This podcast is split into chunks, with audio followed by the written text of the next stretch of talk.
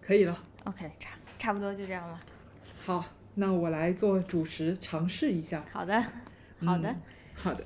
啊、听众朋友们，你们好，欢迎收听我们的播客，这里是一人有一个，嗯，这是两个女生闲聊的节目。呃，每一次聊天，我们都会分享自己生活里面的一个事情，所以这就是一人有一个的意思。那么这一期节目我们要聊一个什么呢？呃，我们主要要聊一个 App，一个时尚、时尚最时尚的 App，就是小红书啊。耶、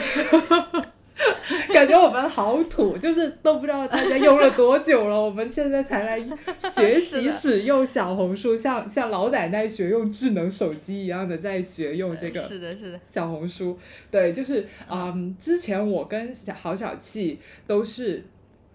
嗯不用小红书的人。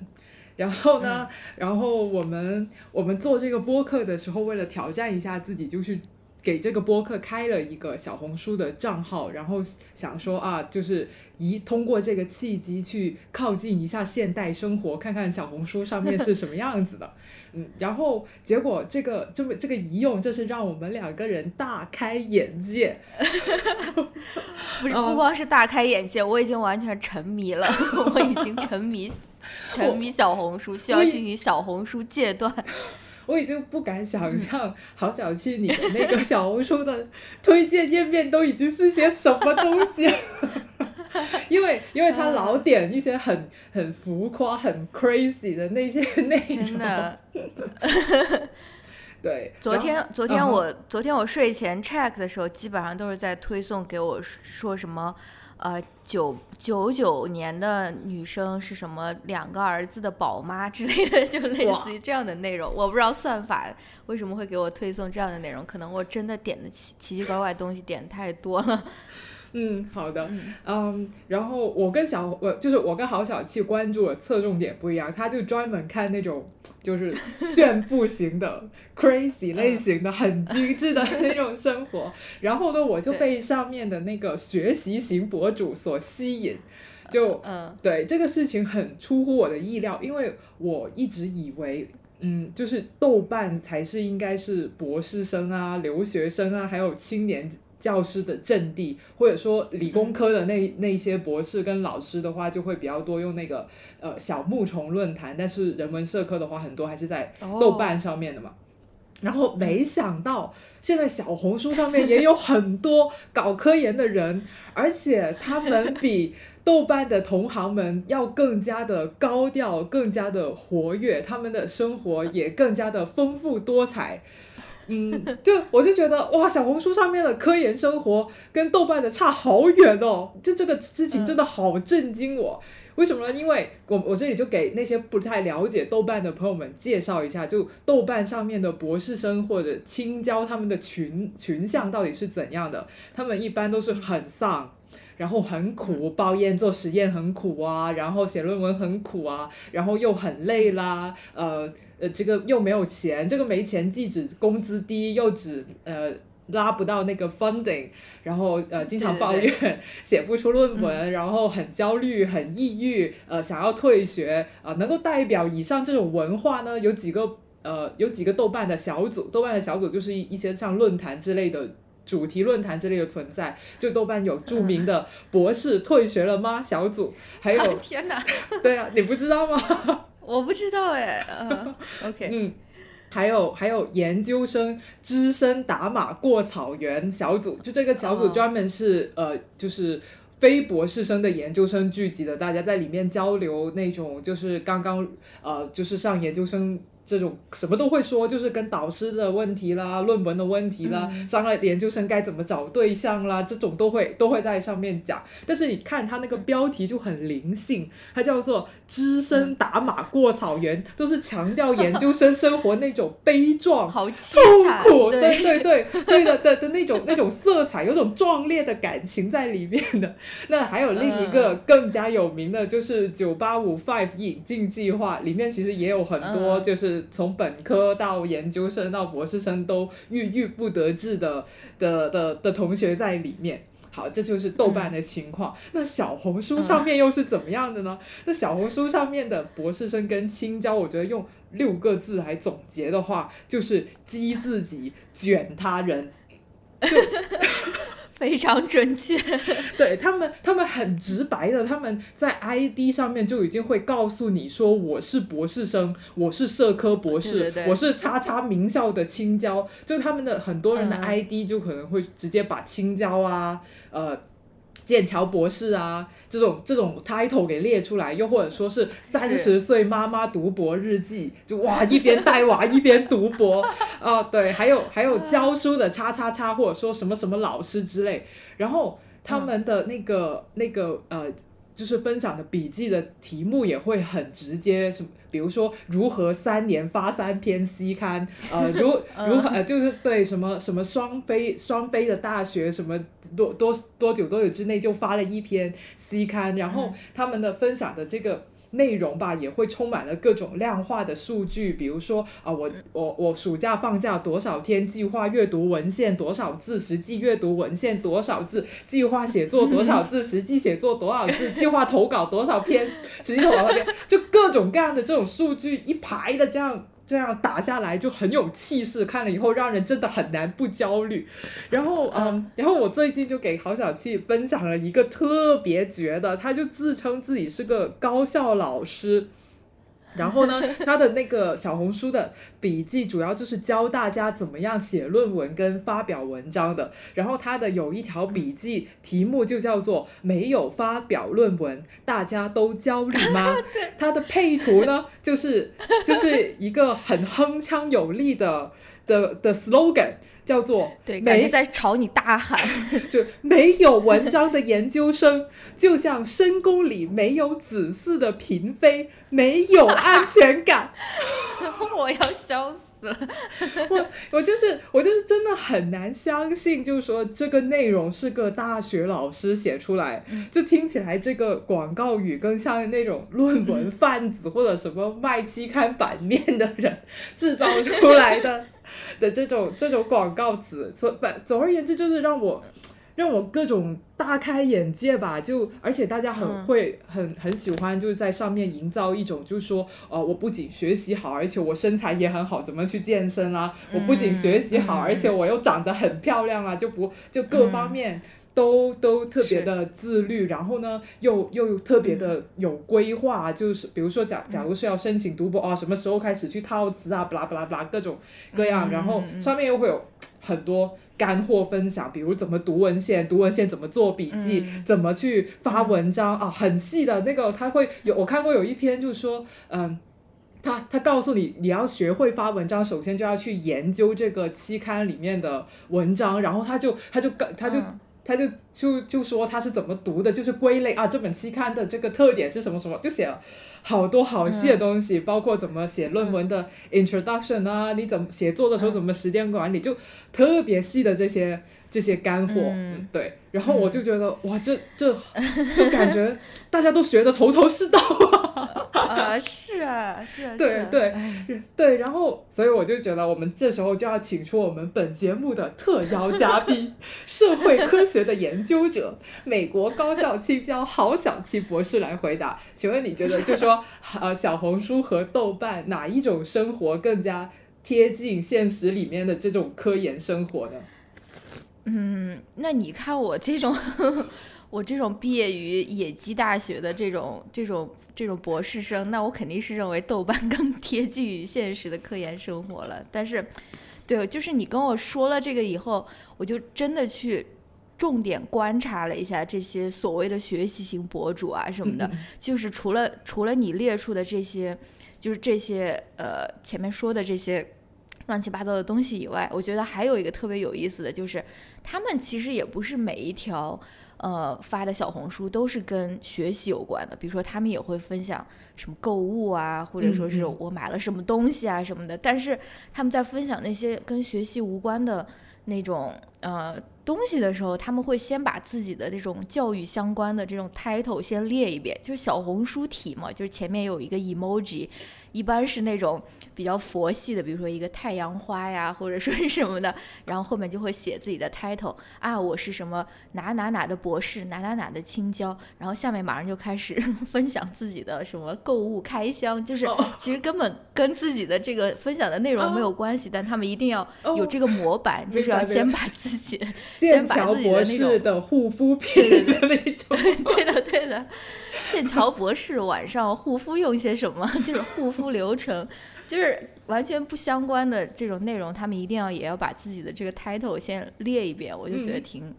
挺搞笑的吧。然后针对你说的这个问题呢，就小红书和豆瓣哪一个更符合现实的科研生活？那我是不觉得，呃，我我不觉得这个只是，就是我觉得，就是我意思是。我小红书不仅仅是更符合现实的科研生活，可能它是呃不是小红书，豆瓣不仅仅是更符合现实的科研生活，它可能就是更符合现实的生活吧。就不光是从哪个层面来看，不光是科研，我可能觉得豆瓣上面，当然豆瓣上面也有乱七八糟的那种帖子了，就是就是就是宏观的来看，我肯定是觉得豆瓣上面的分享会更真诚、更真实一些吧。然后我也想了一下，为什么会是这样的？我我我可能觉得，首先它跟这个小红书的这个这个怎么说，这个形式它是有关系的。小红书是吧？它是不是没有网页版的？就是你没有办法在网页上面看的，就你必须要在手机上面看。我现在就给你搜一下。好像是，就是必须要。哦，对，没有。没有，它的小红书网页版的话，只是他们企业的网页，就没有不不是这个社区的网页。对对对，然后反正就是你首先没有办法在网页上面打开，然后它它它发东西，它又有那种限制，对吧？你必须要先发一个图片，或者说什么，或者是发一个那个视频。然后你在下面可以写一些相关的文字，但是它的文字好像也是有限制的，就是你只能写多少字以内，具体我不记得了。但是你是没有办法写那种很长的文章的，它其实就是对，只能写一千字，而且而且它会折叠，就是它它分享到那个那个你的那个时间线里面，它会折叠的，就只有标题跟第一行它会显露出来，其他要。点点开展示全文才全展示全文，它才会完全的展露出来。哦，嗯，对对对，反正而且它的这种推送的机制也是，就是你必须要你必须要，如果你想要让你的这个文章啊或者说什么被更多人看到，你可能就是要加一些那种什么标签标题啊，什么 hashtag 呀，然后 at 一些不同的。人啊，或者说什么，然后或者你的这个图片可能就要让大家眼前一亮啊，或者说什么，反正我就觉得它它是一个更加比豆瓣更加怎么说碎片的一个平台吧，因为你最多只能分享那么多，所以它就好像这个平台就在 push 你说啊，必须你要分享所谓的干货，对吧？就是对，然后然然后又因为你必须要发图片或者发。视频，然后你还有字数限制，你可很可能你就更倾向于展示就是自己更好的一面呀，或者说是这种特别完美的，就报喜不报忧的这种感觉吧，就是展示特别成功，或者说是对特别自律，或者说是那一面对吧？首先，我感觉这个是这个平台，就是它这个平台它就是它它就是这样设计的，所以在上面发的这些这些文章，你可能很难逃脱出这个。对吧？这种这种框架了，对对，然后，然后还有另外一点就是，我觉得管理自己这个事情，就是现在是很很火呀，就是在互联网上非常非常火的一个论调。虽然我觉得稍微已经有点过时了，对吧？因为大家现在，我我我我我就感觉是几年前这种管理自己什么自律啊这种这种论调，好像是就是。更火一点，现在大家有说什么躺平啊，什么对抗这种资本的剥削啊之类的，但是，呃，但是管理自己还还算是一个特别火的一个一个怎么说论调或者是话题吧？这肯定的，因为管理自己的话，它是一种行动嘛，你有行动，他就可以想办法卖东西给你。如果你躺平了，还卖什么？卖床垫给你，对吧？就 什么都不无无欲无求了，那那他卖不了什么东西嘛。所以自律就说，我觉得也是一个被制造出来的的的的概念吧。因因为你要自律的话，就可以创造出很多新的商机。嗯，你继续。是。没错，没错，就是我我也想说，就差不多是这样子，就是你可能就是要必须要好好的管理自己，然后你才能够获得成功。就是而而而且就是你如果想要从个人的方面管理自己的话，你可能就是需要各种各样的产品呀，或者说是这种那种，他不会说是，呃，就是他不会去反思那种社会大环境对个人选择的那种作用，或者说是大家被裹挟的这种感觉，他他就是说。从个人层面开始，你你只要好好的管理自己，你最终就会，比如说博士毕业，或者说是发发论文，或者说是获得成功吧，世俗意义上面的成功。所以，我感觉对这个就是怎么说呢？就又是一种管理自己的这种文化，然后又是这个小红书这个平台，它有这种特殊的特殊性，它可能会 push 大家去发一种嗯。某种特定的这种文字，或者说是这种分享吧。对的，对我我很认同你说的。就其实我们用小红书，虽然时间。不是说很长，但是，呃，就我相我们都相信小红书上面会有各种各样不同类型的内容，也会有一些就是相对朴实的、没有那么 crazy 的内容，但实际上更多就是被这个平台所推送到我们面前，都是那些很成功、很精致、很善于管理自己的那一些那一些内容。就所以有会就是呃有很多用就是。用小红书用的比较久的朋友都会跟我说，就说啊，就一跟小红书上面的博主对比，就觉得自己的生活很邋遢，不够精致这样。然后我觉得，我觉得其实就是说，小红书它其实也是在制造制造一种焦虑吧，就上面的一些内容，就对对对，肯定的，对，就是让让你感觉就是说啊啊那样的生活才是好的，我现在的生活不够好。然后你一旦为这个事情焦虑，然后。就会有东西说，哎，你只要买我这个，我就可以解决你这个 这个焦虑。对，他就他就可以利用这一个焦虑去进行一些商业的的操作。然后我会觉得说，就就嗯，就焦虑这个事情还挺值得这个。挺值得玩味儿。以前我以前我们学习的时候都是说啊，这个这就是广告这个东西是用来创造欲望的。就其实你并不需要这个东西，但是它通过这种很 fancy 的视觉跟语言告诉你说啊，这这样的生活很好，是值得向往的。你买了一个什么样？你买了全套的家电，你就拥有了一个美国郊区中产的这样的生活，你就实现了你的美国梦。就通过这样一个东西去去激发人的这个消费的欲望。但是我觉得好像说。到了今天，这已经不是说呃，不不是说给你制造这个欲望了，而是通过就是激发起你的焦虑，用焦虑去去就是去激发人们的这个购买欲或者或者说什么什么之类的这种东西。对对，其实所以，我我觉得就说，就以前我会觉得说啊，在小红书上面你看到就是别人的生活那么光鲜，然后我自己生活可能不如他，然后我以前想到的这一层焦虑更多的是。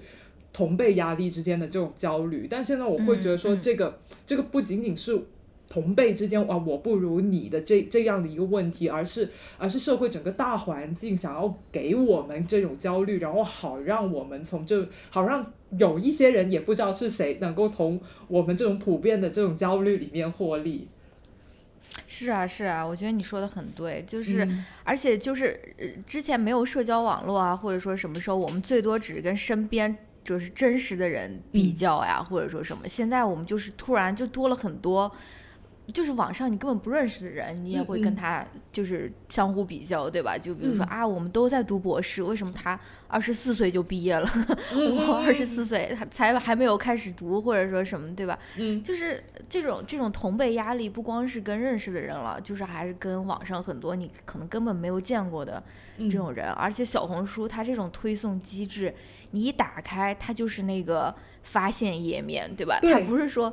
它不是说让你先看你的关注的人或者时间线或者什么，它直接就是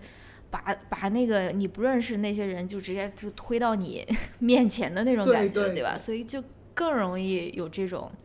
有这种感觉吧，因为。我在回想我刚刚读博士的时候，或者甚至是还没有读博士的时候，我我其实也是会从，甚至从豆瓣上面也会得到很多焦虑的。就是我很庆幸我当时没有 没有看小红书，因为豆瓣我觉得，比如说我关注了一些也在读博的呀，或者说是。那些那些人，我就会觉得啊，他们每天讨论的这些东西，我怎么好像都听不懂？就是他们 会用那种非常 fancy 的那种学术那种语言，对对对，就是来说一个问题。我说啊，我这个我这种智商，我还能 我还能继续读书吗？就是就真的是制造了很多莫名其妙或者不需要的这种这种焦虑。但是你平时比如说跟同学呀，跟老师交流，你其实不会太有这样的感觉，你会觉得大家其实都差不多，或者说是，对吧？就是没有这样的，没有这样的这种特别直观的感觉了。对我当时如果 如果读博的期间沉迷小红书，很可能就 就就成为那个叫什么那个小组什么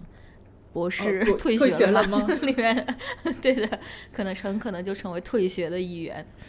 然后说起这个的话，我也会有一个觉得比较讶异的地方，就是说，如果我们听说一个人他是在读的博士生，或者说刚刚毕业做老师，我们对他的心情肯定是有仰望的，有尊敬的，毕竟就是觉得说啊，读是读书很厉害的人，是有文化的人，是有有学哎，就是有学问的人。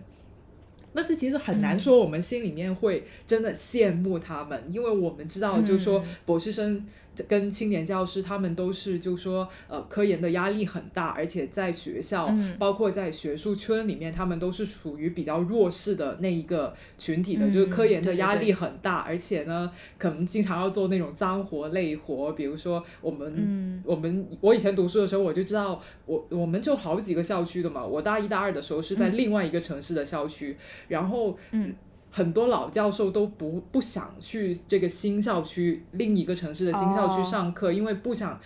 坐车，因为晕车又很累啦什么之类的。对，那那所以这种新校区的课一般都会安排给这种青年教师上，而且就而且就说呃青年教师的。上课时段可能也是不那么好的，比如说晚上啊、周五啊那种课就会给青年教师上，老教授就挑一些时间比较黄金的那种不不那么辛苦的时间，不就真的不会觉得他们是很光鲜亮丽的一批人。是是是。但是但是在小红书上面的话，你就会看到很多人就是直接就把我博士生啊、青椒这个 title 给挂出来，就就这他们真的是拿这个 title 去炫耀，我就觉得 很奇怪，就是。这是我见过最骄傲、自豪、最充满自信的一批博士生跟青椒，我就我就不知道是我我我与时代脱节了吗，还是怎么回事？就是不懂哎，为什么会说，特别是人文社科博士生。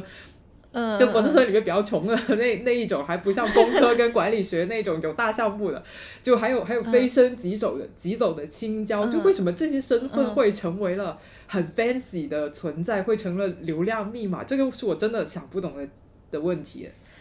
我也不知道哎，就是因为飞升即走，它其实是一个挺糟糕的一个制度吧？它其实在模仿这种美国院校那种 tenure track，但其实。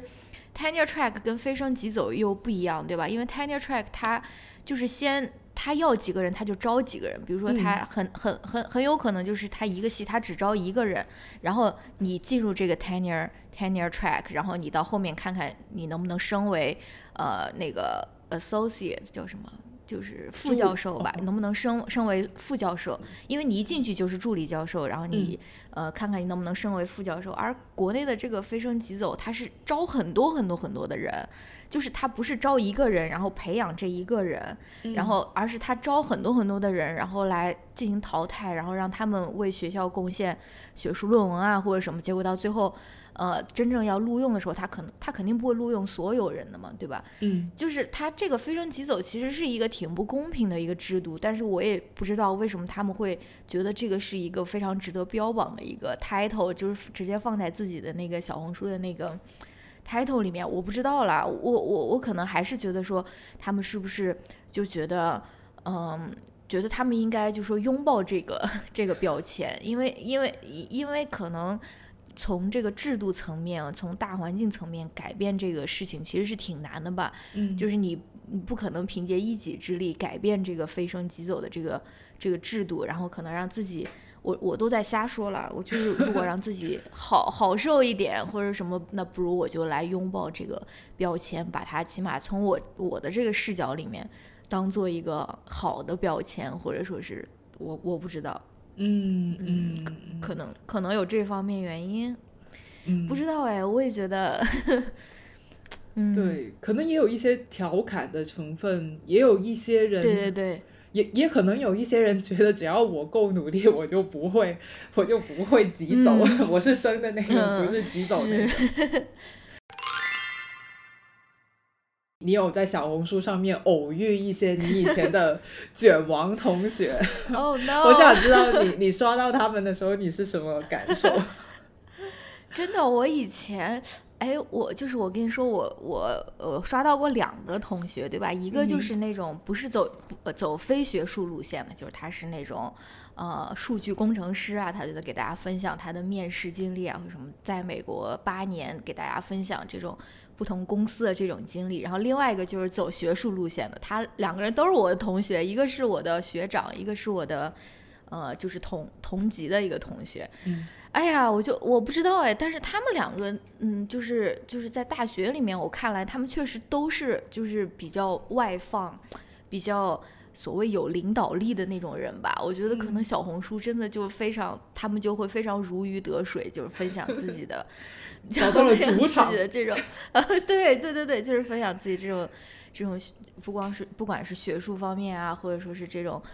呃，找工作呀，工作方面的时候，真的可能真的给他们提供了一个很好的平台吧。对，因为那个那个走学术道路的那个我那个学长，我之前我一个朋友给我分享过他的一篇文章，就是说啊，这个学长好像，因为他跟我说我们两个好像在做差不多的事情，都在教课啊或者什么，然后他就嗯分享了他的一篇小红书给我，我就点进去看，然后那个时候他在说说，哦，这个是我的小红书的第一篇爆款文章，就是他在那边讲说，在美国教教课是怎样一种体验吧，或者说是这种，嗯然后当时他的呃粉丝也不是特别多，可能就一百多个或者几百个吧。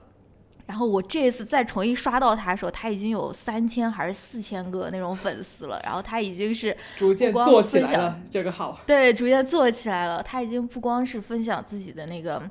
嗯，就是学术类的干货，他已经开始录那种 vlog 了，就是啊什么带大家看一看我的这个办公室或者是什么，他已嗯经真的做起来了。我真的觉得就是他们确实就是就是这样的人，就是他们会，他们就是可能从大学开始就是有这样的这种潜质吧，他们很乐嗯于分享，然后也很嗯大方吧，他们就是很外向、很大方，或者说什么。可能真的是比较适合 找到了自己的这个这个平台，不像我就只能 蜷缩在 豆瓣。也也不要这么说，说一些有的没的风格不一样，风格不一样。那两个同学，我听起来都像是那种学生会主席人格的那种模模对对对模联真的真的模联社长的那种人格对类的那种类型，就那种人就是很很享受，或者说很需要别人的目光跟崇拜。有时候那些关注对他来说是一种他他奋发的动力，这个会形成一个正面的促进吧，就使得他们很爱分享，然后又在分享里面获得了更多的关注，更多的关注又迫使他们更加努力，制造出更加多的 成绩去分享。对于对于他们来说，可能对对可能是、嗯是一种很很舒服的体验。那个那个朋友分享那个职场心得的那个朋友他也是那种会给自己的小孩办那种一岁 party，就搞得特别 fancy，就是特别像就是那种 Instagram 上面那种网红或者名就是就是整个那种 set up 或者什么，就是他会做一些我绝对不会做的事情。我明 我能理解。他的他的他的成功也是他在小红书上面的成功，我也是就觉得不是很意外的，就是这个也确实就是他非常像他能够做出来的事情嗯吧，对，哦，我我我说到这个，我就想说，就是那些在职场里面，特别是大企业里面很如鱼得嗯水的人，他们都会对，他们会有一种习惯，就是把他们自己日常生活里面的每一件事情都当做是企业里面的项目一样来管理。就对，如果他是，你不觉得吗？就是就是他们如果是很成功的经理的话，他们也会热衷于搞那种很 很成功的生日 party，很成功的那种什么什么单身派对，很成功的婚礼，就会他会把这一一件一件事情弄成像一个项目一样，很永远充满干劲的去干那种事情。像我可能跟你这种比较佛的，然后也没有什么项目 管理思路，就觉得啊，这种东西能免则免吧，不需要搞那些也可以过活的，挺好的。对呀，对呀。然后呢，我就说一下我刷到这些卷王内容，我的心情是如何。对，我我首先肯定是会被他们搞得很焦虑的。虽然我已经不在学校里面了，也不在学术圈里面，就我会拿他们跟我自己当时读书的状态去对比，然后我就想，为什么我做不到像他们那样？为什么？为什么他二十出头就已经懂得这些东西，我现在我都不懂？对对对，我就会。哎，就是其实也是庸人自扰了，就是这这样会忍不住对比。然后另一方面，我我也会觉得啊，这些卷王的内容看多了，真的会觉得很枯燥哎。我会觉得他们对那个学术生活的那种展现啊，其实还是比较比较片面或比较狭窄的吧。就是我就他他们会把那个学术工作好像。仅仅展现成一种技术活，比如说你要呃怎么样的下载文献，如何归档，然后如何做笔记，然后如何如何发文章，就是变成一些很很技术活的东西，就嗯，就真的就是干货了，没有什么没有什么生活的这种细节，我会觉得嗯，好像也挺。如果我并不是有志于从事学术的话，我就会觉得这些东西对于一个普通读者来说来说还是蛮枯燥的。我有时候也会被那种卷王的态度所所刺激的，有点不是很舒服。看到这些卷王的时候，我就想起我读本科的时候有一个学姐，她真的也是很卷的那种。不过我们读书的时候还没有“卷王”这个词，我们那时候都是叫学霸。但实际上放到今天就是卷王了，他他就是嗯，就是学业成绩很好啦，绩点是第一的，然后拿国奖的，然后呃写的那些做做的研究、写的论文啊，那那些也是被老师表扬，就觉得是个很有学术前途的这样一个人。然后那个时候他好像大三吧，然后大三还是大四，然后我我还是低年级的，然后学呃学校就就是我们系里面请了他去开了一个呃类似于经验分享会，就告诉我们就说哎你要如何去。去争取奖学金啊、保研啊什么之类的这种这种经验分享，因为当时他好像已经分保上了一个蛮好的学校了，然后当时我就记得他在上面讲了一句特别赤裸裸的话，他就说：“你们每一个人都要拼尽全力去争第一，因为只有第一的人才是有选择的，其他的人都是选第一名剩选剩下的东西。”哇！我当时坐在下面 就震惊了，对我就我就觉得就啊。焦虑，第一感觉就是焦虑，因为我我从来都不是拿到第一的那个人。然后另一方面呢，我又很抵触他讲的这个这个事情，就我觉得特别的嗯功利，也也有一种很社会达尔文的那种感觉，就感觉好像如果你拿不到第一，你你就没有意义了，你就是就对这种感觉。然后第三呢，第三重重感受就是，尽管。很抗拒，但又不得不承认他讲的是对的。确实，第一名的人的选择是最多的，当时就有一种很纠结的的的这样的的心情。那那我觉得，你你会有什么破解的，就是破解这种想法的的方法吗？啊，我感觉我你听听你说完以后，我就感觉我有那种。呃，大学生活 PTSD 的那种感觉，突然又回到又回到抢奖学金的那个腥风血雨的一个月。对呀，哎呀，真的，因为哎，怎么说呢？我我真的不，我不我不知道怎么破解。我真的觉得大环境对人的影响真太太大了，因为我已经很久没有这样的感觉了。就是在你你说你说那个例子之前，就是我好像就是。我不，我不，我不能再说美国的学术环境有多好吧，但确实好像没有给我制造出这样的焦虑，就是这么紧迫，或者说是这么设达的这种焦虑吧。嗯，可能如果有什么破解的方法，就是不要 看小红书，就是就是就像你上你之前跟我说过的，其实就是你们你觉得很多他在上面分享的这些经验。其实也就是很嗯老一套的感觉，其实并不是什么所谓的干货。你如果真的想要去了解怎么写论文，或者说是怎么呃发文章，其实你去参加各种讲座呀，学学校提供的这种讲座，或者说你去跟你的导师聊天，可能比看小红书要要要好得多。就是虽然虽然他们看上去好像总结出来了很多那种呃秘籍，或者说是那种 秘辛啊，或者说是那种规律，但其实其实我觉得真正的在现实生活中的这种帮助并不是特别大的。嗯，对的对的，而且学科跟你就学科之间差别也很大，然后学校之间差别也很大。你在不同国家读书，那个学术环境差别也很大，就真的就是就是与其在小红书上寻找经验，还不如就真的老老实实多跟自己的导师去进行交流。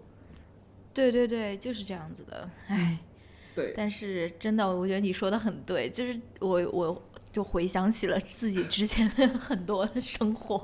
就是这种被这种所谓特别成功的、对，特别厉害的人啊。但是我我想到了一个挺有意思的事情，就是嗯我们、我我我我身边肯定，尤其上大学的时候也有这样的人嘛。嗯嗯嗯、然后就是有，比如说我有一个学长，他学习特别特别好，他永远都是学分机是第一名，然后他也被邀请来做各种各样的给我们讲座呀，或者说他甚至给我们讲课啊嗯什么的，就是老师会觉得说啊，他是一个学术的一个好苗子，或者说什么，嗯结果就是就是他毕业了以后。他他好像也读了硕士，也读了博士，可能就是一路保送读完博士了吧。然后他现在就在一个什么，就在嗯一个学校里面工作，就做特别特别乏味的那种工作，就是你你想一想，就是在里面会能能够教怎样的课吧？然后我就跟我一个朋友总结，我说当时我们都觉得他特别爱学术，他以后肯定是一个学术苗子，但其实他可能只是爱学习，他不不是爱学术。嗯，就是真正爱学爱学术的人，他可能并不一定是就是在这种游戏规则里面混的是最好的，或者说他可以一直一路保送上去。他可能只嗯是有一种原始的冲动，说啊，我要成为一个好学生，我嗯我只是。爱学习不是嗯说爱学术这件嗯事本身，要不然我会觉得说，你怎么能够忍受 做这样的一份就没有任何创造性的那种工作？就是在你，在你就是已经怎么说，一路读完博士之后，你你为什么还能够忍受做这样的一个工作，对吧？嗯，所以，对，好像跟小红书没有什么关系，但只是我突然想到我之前的一个学长的一个事情。我们讲了那么多焦虑的内容，我们让郝小七来分享一些学术生活的其他方面吧。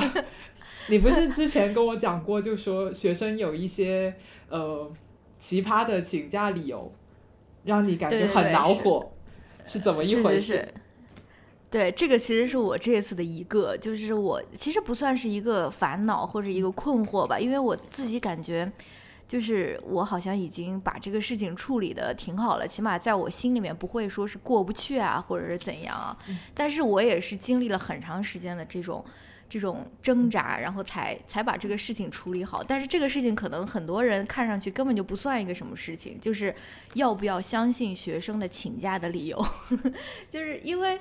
因因为我先来说一下我的嗯这个，因为我是我我上课的时候我其实是有考勤的，嗯就考勤规，我其实有考勤，就是我要 take attendance 的，嗯，因为我有很多老师，他们干脆就不管了，他们就不考勤，就你想来就来，想想不来就不来，然后他们到最后，比如说是。一百个人的课来了十个人，他们也不会介意啊，或者什么。但是我感觉我的心理健康还没有达到 那样的一个标准，所以我是有考勤制度的。但是我的考勤是我的考勤规则是非常宽松的，就比如说我们有我们有十六个呃，我们一学期大概有十六周吧，嗯然后我们每周要上两次课，所以我们大概就是三十二次课。嗯然后这三十二次课里面，我只考勤十二次，或者说是十二到十三次。嗯而在这十二到十三次里面，你只要来十次，你就可以得满分，就是相当于你如果非常非常幸运的话，你三十二次课，你只要来十次，你就可以拿到这个考勤的满分。所以我的这个考勤规则还是挺还是挺宽松的。但是你如果拿到十二次的话，那两次也会给你成为你的那个叫什么 extra credit，就是你嗯不会失失去你的这个考勤的分数。嗯但是就相当于我的考勤规则就是三十二三十二次，你只要来十次，你嗯你你只要考勤考到十次，你就可以拿满分吧。嗯所以，呃，而且我就跟学生说，呃，你如果不要，你如果不想来上课的话，你不用提前通知我，你不用给我发邮件或者说什么，你就不要来就行了。你反正你自己看你自己的这个分数，你决定你要不要来上课，对吧？所以我就是这方面已经尽量减轻我的负担了，但是呢，还是会遇到一些比较奇葩的请假理由。然后就是我，即使我已经跟他们说了，说你们不用跟我说，呃呃，你们如果要不来上课的话，不用跟我说，他们还是会跟我说，对吧？还是会嗯给我发邮件，或者说是呃，比如说某一个作业马上要到期了，他们也会跟我说说啊，我突然交不了了，或者说什么的。所以就是比如说呃，祖父祖母去世，就是最容 就是最经常看到的一个，就是突然就 deadline 之前，大家的祖父祖母就开始 结伴去世，对吧？就是啊去世了，然后我要去回去要奔丧啊，或者是什么。家里突然有急事啊，突然急诊啊，或者什么的，反正我就是，而且就是就是在那个呃 deadline 之前就会收到这样的这些请假的理由嘛。嗯嗯然后有一段时间我就会很纠结，我就说这都什么什么东西啊？我到底要不要相信他们？就是我说，万一他们就是在骗我呀，或者说是万一他们只是想要一个延期啊，或者说什么？我就觉得说，哎，为什么我要经历，我要经历这种选择，或者说我要来决定说他们的这个请假的理由是不是正当呀，或者说什么的。但是呢，到后来我就跟自己和解了，嗯 我就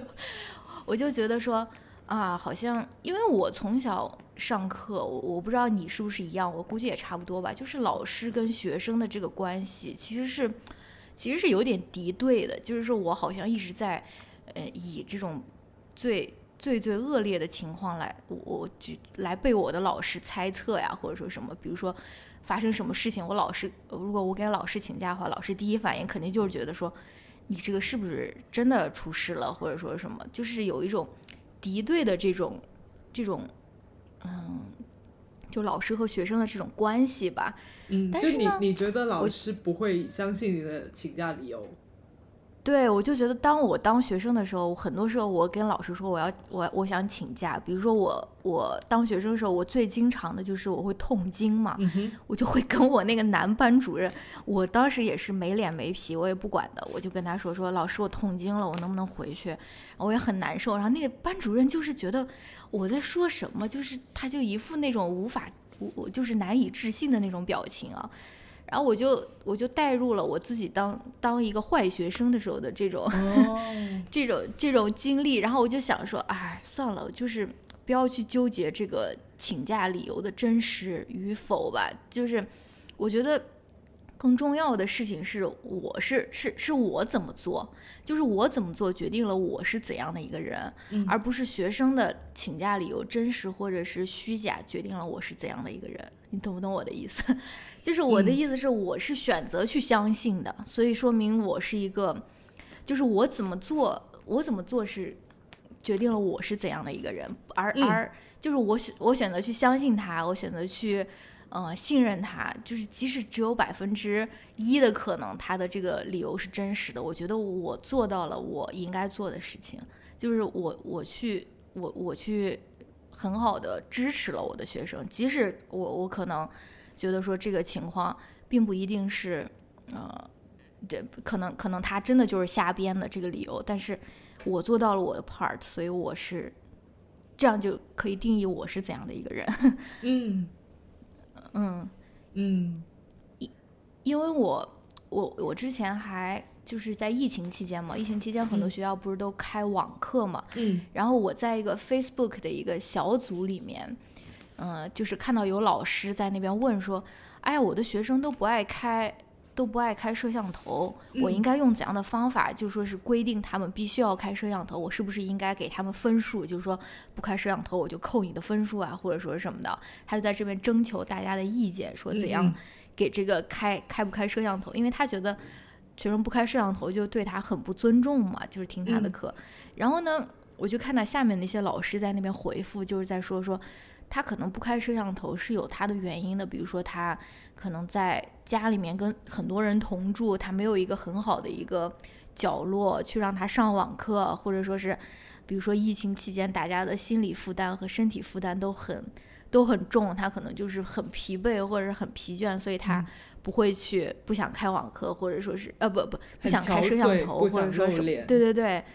对，我就觉得他们的这个这个方法就很好，就是说即使那些学生真的就是没有在听课，就是你呃才关闭摄像头的，但是他们就觉得说我们应该最最尽最大可能去。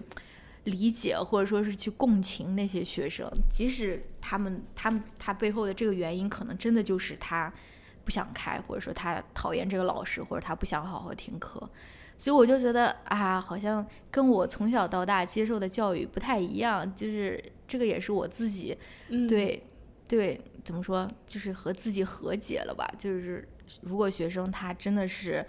在规则的范围内，比如说因为我是有这个。交作业的规则就是说，你如果要延期的话，你必须要在 deadline 之前跟我说。所以，如果他真的是在规则的范围内，那我就是还是多选择去 去相信他吧。嗯嗯。那我觉得你的学生好幸运呢。对啊，有有你这么通情达理的的老师。问一个黑暗一点的问题，那如果你发现了你你相信的那些学生，他们当中有人是骗了你，那你会怎样呢？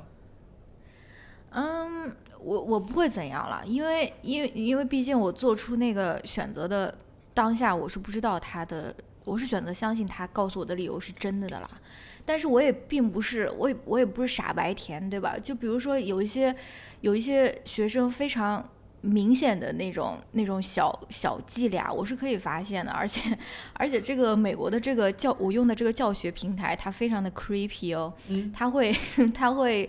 就是它会给那个老师看那个看到学生的那个。叫 access report，就比如说你你在那边跟我说说啊，我昨天想要这个呃想要交我的作业的时候，突然断电了，突然没电了，所以我交了，但是我没有交成功或者说什么的啊，但是我就可以调出他的这个 access report，我就说哎，但是你昨天好像都没有登录这个这个平台哦，或者说什么什么，就是我是会有一些 自己的这种这种底线或者说是判断的，但是就是对于比较难以判断的。事情可能就是，就还是去选择去相信他们吧。嗯，但但对，不代表是我是我是选择相信所有事情，或者说选择相信所有理由，我还是会做一个比较基本的一个筛选，或者说是看他有没有在说谎。对对，因为老师的威严还是很重要。就如果如果就 是是的太松，就是这个事情太松，也是会影响你的威信的。然后这样对你的教学其实也是。也是不不好的嘛，所以就真的很难，真的很难。你愿意相信学生，嗯，是很好的，希望学生能对得住你的这份信任。啊，我主不太不太愿意去想他们 他们的这种反应或者对不对得住，我就是做好自己就就可以了。不，如果如果开始想象他们的这种反应啊或者什么，我就会我感觉又会平添很多烦恼。哎，再说说你在小红书上面刷到的那些 crazy 的事情。我我刷，我刷到的，我真的不知道怎么发生的耶。可能真的是就像你说的，就是好像我点那些乱七八糟东西点的太多了。我现在刷小红书就是。就因为小红书太好看了，所以我都是要奖励自己，我我奖励自己，然后就是完成了工作以后，因为上个礼拜就是我沉迷小红书的一个礼拜嘛，我跟我的好朋友的聊天啊，或者跟乔老师聊天，都是在跟他们分享 小红书上面的内容，就是每天都给他们发好多好多那种 digest，然后我我上上个礼拜真的是我。几乎差点没有完成教学任务和这个批作业任务，就是因为太沉迷了，所以现在就是我只是奖励自己，就是刷一段时间，比如说睡前啊，赶快刷一刷小红书，一天都没有打开了，赶快看一看。哦，你居然敢在睡觉前刷？我睡觉前刷我会好焦虑。不，可能我们看到内容不一样吧。我看到的都是好像跟我的生活没有什么太大可比性的那种、哦那种人的内容，比如说什么洛杉矶的那种阔太太参加那种晚宴啊，他告诉大家怎么化妆，然后去参加什么月光诗酒茶晚宴，就是然后还有什么。嗯，二十三岁给自己生日礼物买一台什么兰博基尼啊，就是那种我现在的首页基本上都是类似于这种的这种内容吧，我就觉得太有意思了。然后还有很多就是恋爱相关的内容，嗯嗯嗯比如说有有些人他们开始异国恋啦，或者异地恋啦，嗯他们每天就会每天就会在小红书上面 update 嘛，说啊今天怎么样怎么样，然后今天视频怎么样怎么样，好像就是跟他的跟他的这个粉丝一起度过他们的这个 异国恋或者异地恋的这个这个这段时光啊，或者什么。反正我，啊还还有什么教你选十克拉的钻戒，让你看戴上到底有多大，就是我就觉得特别有意思，就是一方面又让人很沉迷吧，然后另一方面呢，我也会觉得有点，就说为什么要发这些东西，就是为什么要要分享这些这些这些方面的这种生活，然后我我我也就对这些我看到的内容进行了一些反思嘛，我觉得他们对于他们分享这些内容，就是我觉得有一点不妥或者不适的原因。当然，我不是针对所有的小红书用用户了，赶快先找补一下，就是小红书上还是有很多朴素真诚的分享的。就是我我看到的这一些内容，我是觉得他们是怎么说放放弃了对生活的反思的这种感觉，就嗯是好像他们觉得。呃，就就是他们，他们营造一在些自己气的东西。对对对对，然后他们其实对于这种他们展示自己的，哪怕是豪车、豪宅，或者说是呃钻戒，或者说生了四个儿子，还有还有最奇葩的，我最受不了的就是就是英语哦口英英语比拼，就是是看看你的这个发音有多标准，或者什么，就念一段那种英文。我觉得你在干嘛？你为什么要 你为什么要做这个事情？但真的有很多就是秀秀口音啊，或者说什么的，我就觉得其实是对一种更大的不公平的秩序的一种维护。比如说，你二十三岁，你就可以送自己一台兰博基尼，那不就是就是就是一种，比如说是社会资源分配不均，或者说是贫富不均，然后你却把这个当做一种自己的成就一样在那边展示，或者说是，嗯，比如说有很多人分享，结婚有多好多好，或者说是怎么怎么怎么样。我自己也结婚了，对吧？然后我也觉得 我过得还可以，但是我不会想到说我去发一个什么文章去告诉大家说啊，我结婚到底有多么快乐，多么幸福，因为我知道这个这个这个婚姻制度或者说是这个父权制，它其实对它其实对女性是有很大的不公平或者说剥削在里面的。我不会觉得说啊，我在这边要需要我我我需要展示我的这个幸福的婚姻或者说什么，我就觉得好像他们是就是他们没有这种对更大的结构性东西的这种反思，他们只是觉得说啊，我只是展示我自己我自己的生活或者什么。你如果觉得不舒服，你就是叫仇富啊，或者说是你就是就是看不惯别人过得比你好呀，酸葡萄心理啊什么的。但是我觉得其实也不完全是这样，嗯当然这个也有各种各样的原因啦，比如说对，然后比如说秀英语口音，就是他后面的这个这个这个 assumption 就是啊。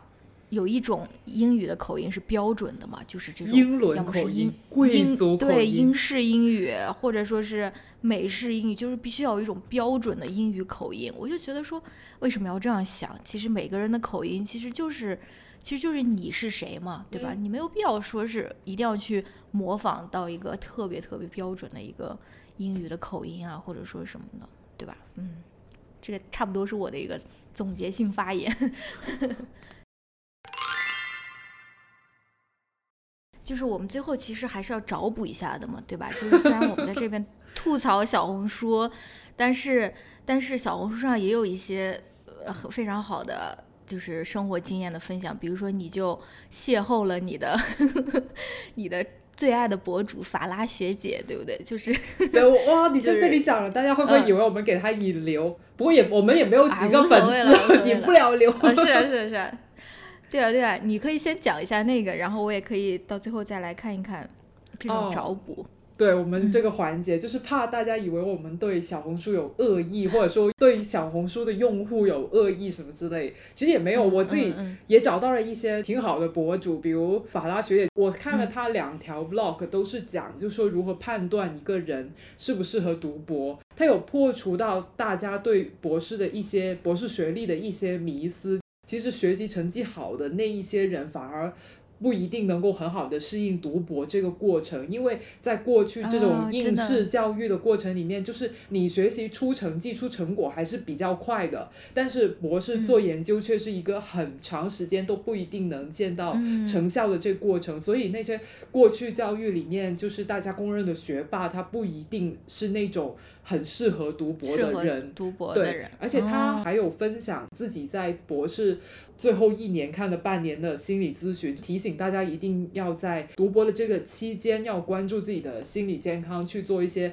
心理干预的，这些都非常的实用，也是呃那种学习型博主跟卷王很少会讲的东西，所以我就 是是对，所以我就觉得，我觉得他的分享还挺好的。嗯。嗯，我发的那个截图就是不是我不知道你有没有关注，就是就是最近就是有那种媒体报道说什么病源，病源佛缘，就是好像就在就在批评有一些女生，就是生病的时候也要打扮的很精致，在那边拍啊拍照啊，或者说是在那边很多人他们其实呃最开始他们那个照片就是从小红书上面被摘下来的，就是他们在小红书上面分享自己，比如说得。呃，甲状腺癌啊，他们的这个治疗过程啊，或者什么，然后就就 somehow 被国内的一些媒体，就是把他们照片拿下来，就进行大肆批判，就说，就说这种人都已经生病了，还这么虚荣，还在那边化这么美的妆，还在那边拍照分享自己的经验啊，或者说什么的，嗯，就是。嗯，这个我发的这个截图其实就是关于这个事情的一个点评嘛，就是这个人就在说说啊，如果如果所有的女生她们都都这么精致了，她们的生活质量或生活水平都提高了，都追都追求这种小红书上的这种精致的这种风气，那么。就是说娶媳妇的成本其实也就提高了嘛，就会让那些男的会觉得单身男性会觉得说啊，这个娶不起老婆了，或者老婆都追求这么精致的生活，可能跟我的生活不匹配啊，或者说什么的，嗯，就是嗯，就是而且也不太可能，就这个人说的也不可能婚后灰头土脸的做贤妻良母吧，所以生三胎的成本也大大提高了，所以我就在想说，哎，这样一看，小红书上面说的。的体现的这种精致的生活，是不是也是对父权制的一种反抗？就是说，我不愿意成为灰头土脸的 贤妻良母，我我就是要，我就是要，就是要，比如说化妆，我就是要，呃，搭配，我我就是要，嗯，对吧？就是不太可能成为一个，嗯，我们传统意义上认为的那种，嗯，生儿育女的这种。母亲啊，或者说什么，所以我我我不知道了。嗯，也有可能。嗯，对啊，就是 因为我觉得这这个什么病源佛缘的这个这个这个这个事情本来就很荒唐，就是对啊对啊，人在家人在家中坐，锅从天上来的那种，就是对对对，莫名其妙的这个事情，但是对吧？可能也从另外一一个方面。为小红书找补一下，我就再说一点吧。我我特别想 follow 一些小红书上面的一些同性的情侣，尤其是呃 lesbian couple，因为我曾经刷到过一些，我就觉得哇，他们分享恋爱日常，好像我觉得我更喜欢看一些比起异性恋的情侣。所以，如果大家有 这种 les couple 的博主，请。积极的推 推荐给我，对的，因为我需要拯救一下，拯救一下我的这个发现 发现也，太太可怕了。你你多点一些名人吧，名人还算正常。好的，好的，好的。好，那我们这期就聊到这里。嗯，好的，下期再见，拜拜。拜拜。